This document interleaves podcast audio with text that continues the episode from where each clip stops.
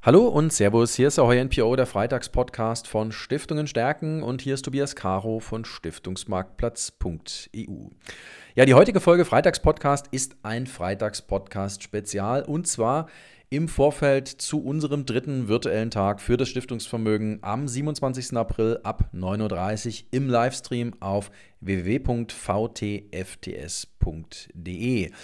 Im Rahmen dieses äh, virtuellen Tages findet wieder ein Elevator Pitch statt. Ich habe mir wieder einen Elevator Pitch gewünscht. Es sind diesmal zwei an der Zahl. Und damit wir die Fonds auch vorab noch ein bisschen kennenlernen, habe ich mir eingeladen Luca Orlando, Portfolio Manager beim Schweizer Vermögensverwalter Cape Capital in Zürich. Wir wollen noch mal ein bisschen weniger zum Fonds als vielmehr über die allgemeine Lage an den Zinsmärkten sprechen. Wir haben dort äh, in den USA die erste Zinserhöhung gesehen, lieber Herr Orlando.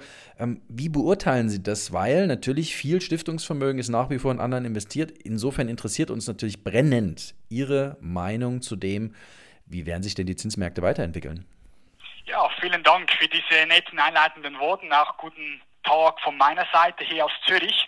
Nun ja, die, ähm, ja, die Zinsfrage, die beschäftigt uns natürlich schon länger, vor allem wenn wir uns ähm, die realen Zinssätze anschauen, die schon über die Zeit negativ sind und jetzt natürlich brennend dieses Jahr mit dem ersten Zinsschritt der, äh, der, der, der FED.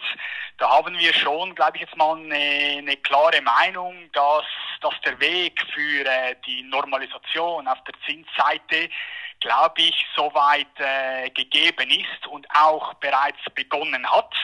Und nur wenn man da jetzt einfach mal einen groben Überblick nimmt, wo sehen wir die Zinsen über die Zeit, ähm, wir sind nicht der Fan, der da genaue Prognosen macht auf dem Level, aber wir haben schon eine klare Meinung, dass die Zinsen jetzt bemessen an den aktuellen Inflationszahlen ähm, zu tief sind.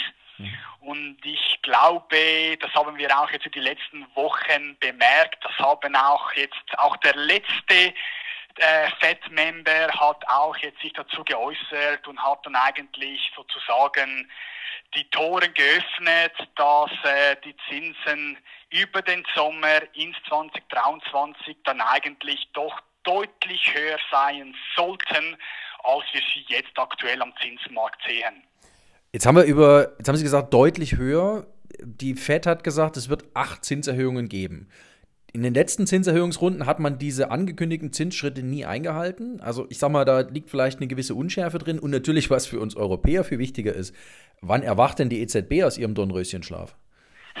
genau, äh, genau. Also wenn wir jetzt mal uns die, äh, die Märkte anschauen, dann sind ja, glaube ich, dann sind aktuell momentan sieben Zinsschritte im 2022 und vier im 2023 im Markt eingepreist, wobei die ersten zwei mittlerweile schon mehr noch, noch in die Richtung von 50 Basispunkte gehen. Mhm. Ähm, wir bei K waren sogar überrascht ein bisschen, dass die Fed nicht schon zu Beginn mit 50 Basispunkten eingeleitet hat, denn was wir jetzt sehen, ist halt schon dass die FED, sag jetzt mal, ähm, hintenher läuft. Denn man muss sich eins ähm, im Klaren sein. Was macht eine Zentralbank? Wenn eine Zentralbank natürlich Inflation bekämpfen will, dann bekämpfen sie ja die sogenannte Spot-Inflation, also Inflation, die wir jetzt haben. Und das kommt halt auf, ähm, das kostet dann halt und diese Kosten sehen wir dann im zukünftigen Wachstum. Mhm. Das heißt, so weit, so weit sehen wir, dass die Zentralbanken wahrscheinlich eher ein bisschen schneller ähm, da agieren müssen, da sie halt schon hinten nach sind. Und wenn wir da die Brücken schlagen zu der EZB, wir sind da auch der Meinung im Sinne von, dass sie eher nicht so weit wie die FED, aber eher ein bisschen hintenher hinkt und wir warten eigentlich schon, dass jetzt am Donnerstag ist ja das nächste EZB-Meeting, dass sie dort irgendwelche, also die Kommunikation entsprechend ändern und ein bisschen präziser werden, ab wann der Zinsschritt erwartet werden kann. Aktuell sehen wir September ist so ein bisschen äh, die Basis im Markt. Jedoch hat natürlich die EZB, glaube ich, noch ein bisschen andere Probleme mhm. anhand des aktuellen Konflikts in äh, Russland und Ukraine, sowie halt, sage ich jetzt mal, die Abhängigkeit auf dem Fixed Income Markt, der, die halt die EZB über die letzten Jahrzehnte oder über das letzte Jahrzehnt eigentlich äh, geschaffen hat. Mhm. Jetzt ist natürlich so, wenn wir Zinserhöhungen sehen, dann war das in der Vergangenheit vielleicht können Sie da auch noch drei Sätze dazu sagen, eigentlich nie gut, sonderlich gut für die Anleihenmärkte. Das ist die eine Seite. Die andere Seite ist, dass natürlich mit gestiegenen Renditeniveaus ich dann auch wieder attraktive Chancen bekomme. Wenn wir uns mal überlegen, wir machen ja diese Podcasts für die Stiftungen, also Stiftungsverantwortliche sind unsere Zielgruppe. Ergeben sich da erstens Chancen und zweitens, welche Rolle wird denn womöglich an Ihren Augen eine Anleihe im Stiftungsvermögen künftig spielen? Bisher hieß es immer, ja, sicherer Hafen, klassisches Investment, das Rendite abwirft, Performancebringer. Was wird denn das mit diesen veränderten Rahmenbedingungen am Zinsmarkt sein? Das finde ich eine ganz spannende Frage, weil sich momentan, glaube ich, viele Stiftungen ähm, über die Aktienquote unterhalten haben. Jetzt haben sie gerade die Unruhe auf den Aktienmärkten wieder gesehen. Also man darf sich ja von der Anleihe nicht abwenden, um Gottes Willen, ne? Ähm, genau, also ich glaube, da ist es dabei wichtig zu verstehen, wie oder wir, wir machen gerne so einen, so einen Schritt zurück und wir schauen uns, die Anleihe besteht ja eigentlich aus zwei Komponenten und zwar dem Kreditrisikoaufschlag und den, der Zinssensitivität.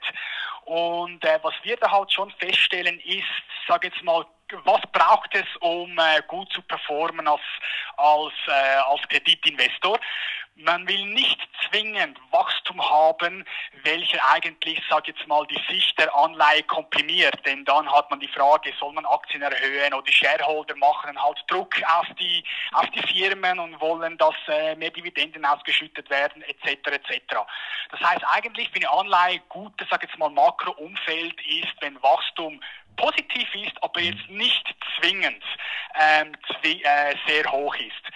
Auf der anderen Seite natürlich die Zinskomponente, da will man auch Zinsen haben, die eher, sage ich jetzt mal, stabil sind oder halt ähm, tiefer sind, da man halt von der, ähm, dann von der positiven Performance profitieren kann. Und nun im aktuellen Umfeld, da hatten halt sich, muss man sich die Frage stellen, sind Anleihen Performance-Treiber im klassischen Sinn? Das heißt, man kauft eine Anleihe bei 100 und kann sie bei 102 verkaufen. Das bedingt aber ja, dass die Zinsen sinken. Mhm. Oder ist eine Anleihe ein Carry-Produkt, also ein Produkt, wo ich halt jährlich gewisse Zahlungsströme erhalte, um mir da entsprechend auch Einkommen zu generieren. Mhm. Nun, wenn wir uns die, die Anleihen in den letzten zwei, drei Jahren anschauen, vor allem die, die neu emittiert wurden, die haben halt Coupons oder halt den Carry, die Verzinsung, die entsprechend bemessen an den Levels, die wir aktuell auf dem Zinsmarkt sehen und womöglich sehen werden, eher tief sind und somit eigentlich beide Komponente, also zum einen der Performance-Treiber, aber auch der, äh, der Carry-Anteil dieser Anleihe sehr tief ausmacht, sehr schwächelt und mhm. somit entsprechend bei einem Anstieg der Zinsen ähm, sage jetzt mal, die, die Komponente dieser Anleihe, dieser festen Verzinsung entsprechend nicht den, äh, den Preisschwankungen ähm, äh, genügend Stirn bieten kann. Mhm. Nun, die andere Seite der Medaillen, die Chancen, genau wiederum, wenn diese Anleihen entsprechend halt jetzt mittlerweile viele dieser Anleihen im Investment Grade Bereich, die handeln unter Paar, also unter 100, mhm.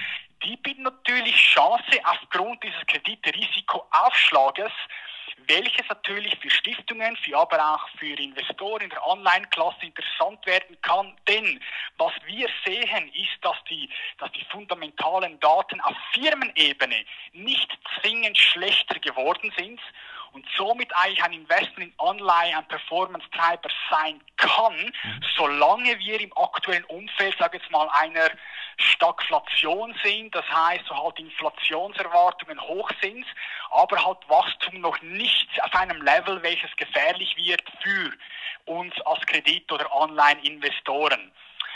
Was natürlich das aber mit sich bringt, ist, dass die Anleihe eine Timing-Komponente hat. Das heißt, um Geld zu verdienen, dann muss man die Anleihe auf einem tiefen Preis kaufen und mhm. auf einem höheren Preis verkaufen.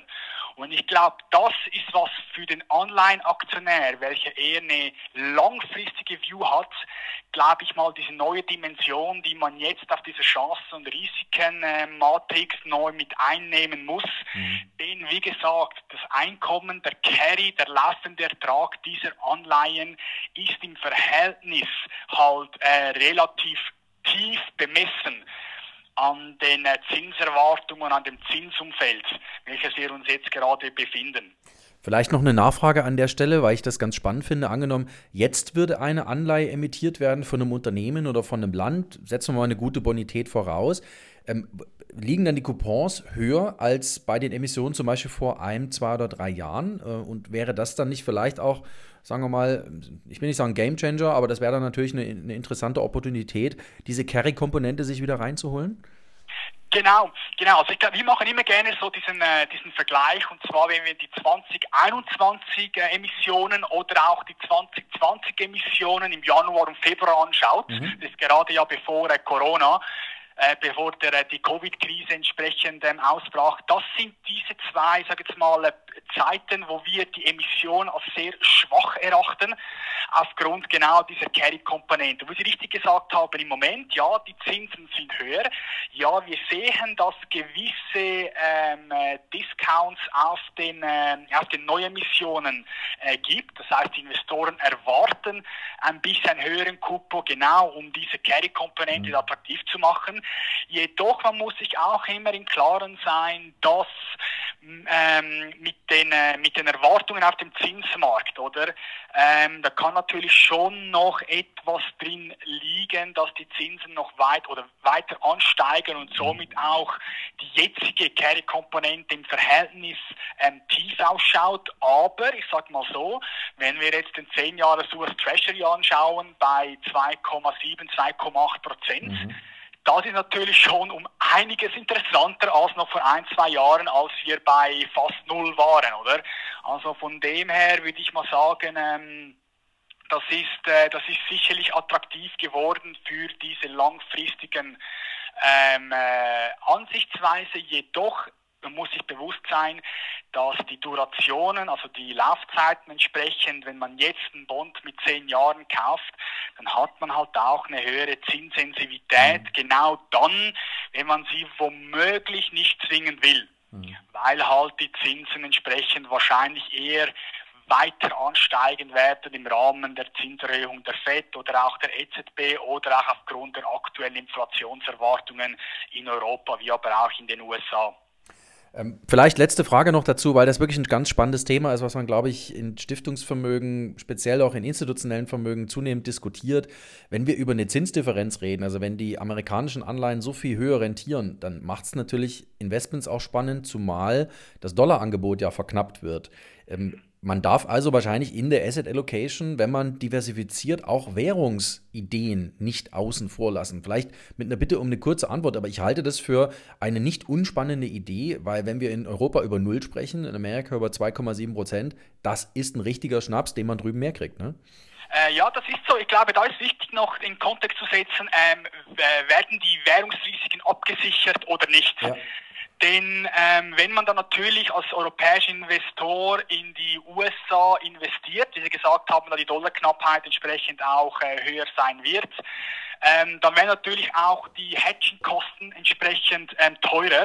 Und dann muss man das einfach ins Verhältnis setzen, ob ähm, diese, diese Mehrrendite, wenn man jetzt in, äh, in US-Dollar investiert, immer noch da ist. Aber ich glaube, das ist ein Trend, den wir anfangen äh, zu sehen, nicht nur aufgrund der äh, Zinsdifferenz, aber auch, da die USA ein bisschen, sage ich jetzt mal, weiter im Zyklus ist mhm. und somit, ähm, würde ich mal sagen, ähm, weniger davon betroffen ist oder bereits, sage ich jetzt mal, die, äh, die, die, äh, die schmerzhafte Seite bereits hinter sich hat und wieder mehr nach vorne schauen kann, während in Europa man immer noch ähm, die akuten Probleme zuerst beheben muss. Mhm. Ich glaube auch, das ist äh, wirklich ein großes Thema, dass wir Europäer ähm, auch das Thema Pandemie ein bisschen anders angehen. Wir haben jetzt Leute aus Amerika erzählt, äh, als wie früher wie vor der Pandemie. Und natürlich haben wir die kriegerischen Auseinandersetzungen in der Ukraine, die uns einfach belasten, die auch Kosten nochmal uns aufbürden werden. Ähm, eine spannende Situation ist, glaube ich, ähm, liegt vor uns. Ähm, man darf die Anleihe als Stiftung aber nicht außen vor lassen. Ich glaube, das zeigen die Bewegungen an den Anleihemärkten momentan ganz deutlich. Wir haben gesprochen mit Luca Orlando. Schweizer, vom Schweizer Vermögensverwalter Cape Capital in Zürich. Er ist dort Portfolio-Manager und wird uns als solcher auch seinen Cape Credit Fund am 27.04. Äh, im dritten virtuellen Tag für das Stiftungsvermögen vorstellen. Nämlich ab 11.50 Uhr ist er im Elevator Pitch mit dabei, lieber Herr Orlando. Und da freue ich mich sehr drauf. In drei Minuten werden Sie uns Ihren Fonds vorstellen, denn das könnte eine Antwort auf die Herausforderungen der Zeit sein. Genau, Genau, das ist korrekt. Da, freu, da freuen wir uns auch. Vielen Dank für die Möglichkeit. Sehr, sehr gerne. Ja, und liebe Zuhörerinnen und Zuhörer, bleiben Sie uns gewogen hier auf stiftungenstärken.de. Natürlich trommeln wir weiter für unseren virtuellen Tag für das Stiftungsvermögen am 27.04. Es dreht sich dort alles um Stiftungsvermögen 2030. Es steht, dreht sich viel um die Stiftungsrechtsreform und auch das resilientere Stiftungsvermögen, glaube ich, eine der Disziplinen, um die es in den nächsten Jahren gehen wird. Bleiben Sie uns gewogen. Auf bald.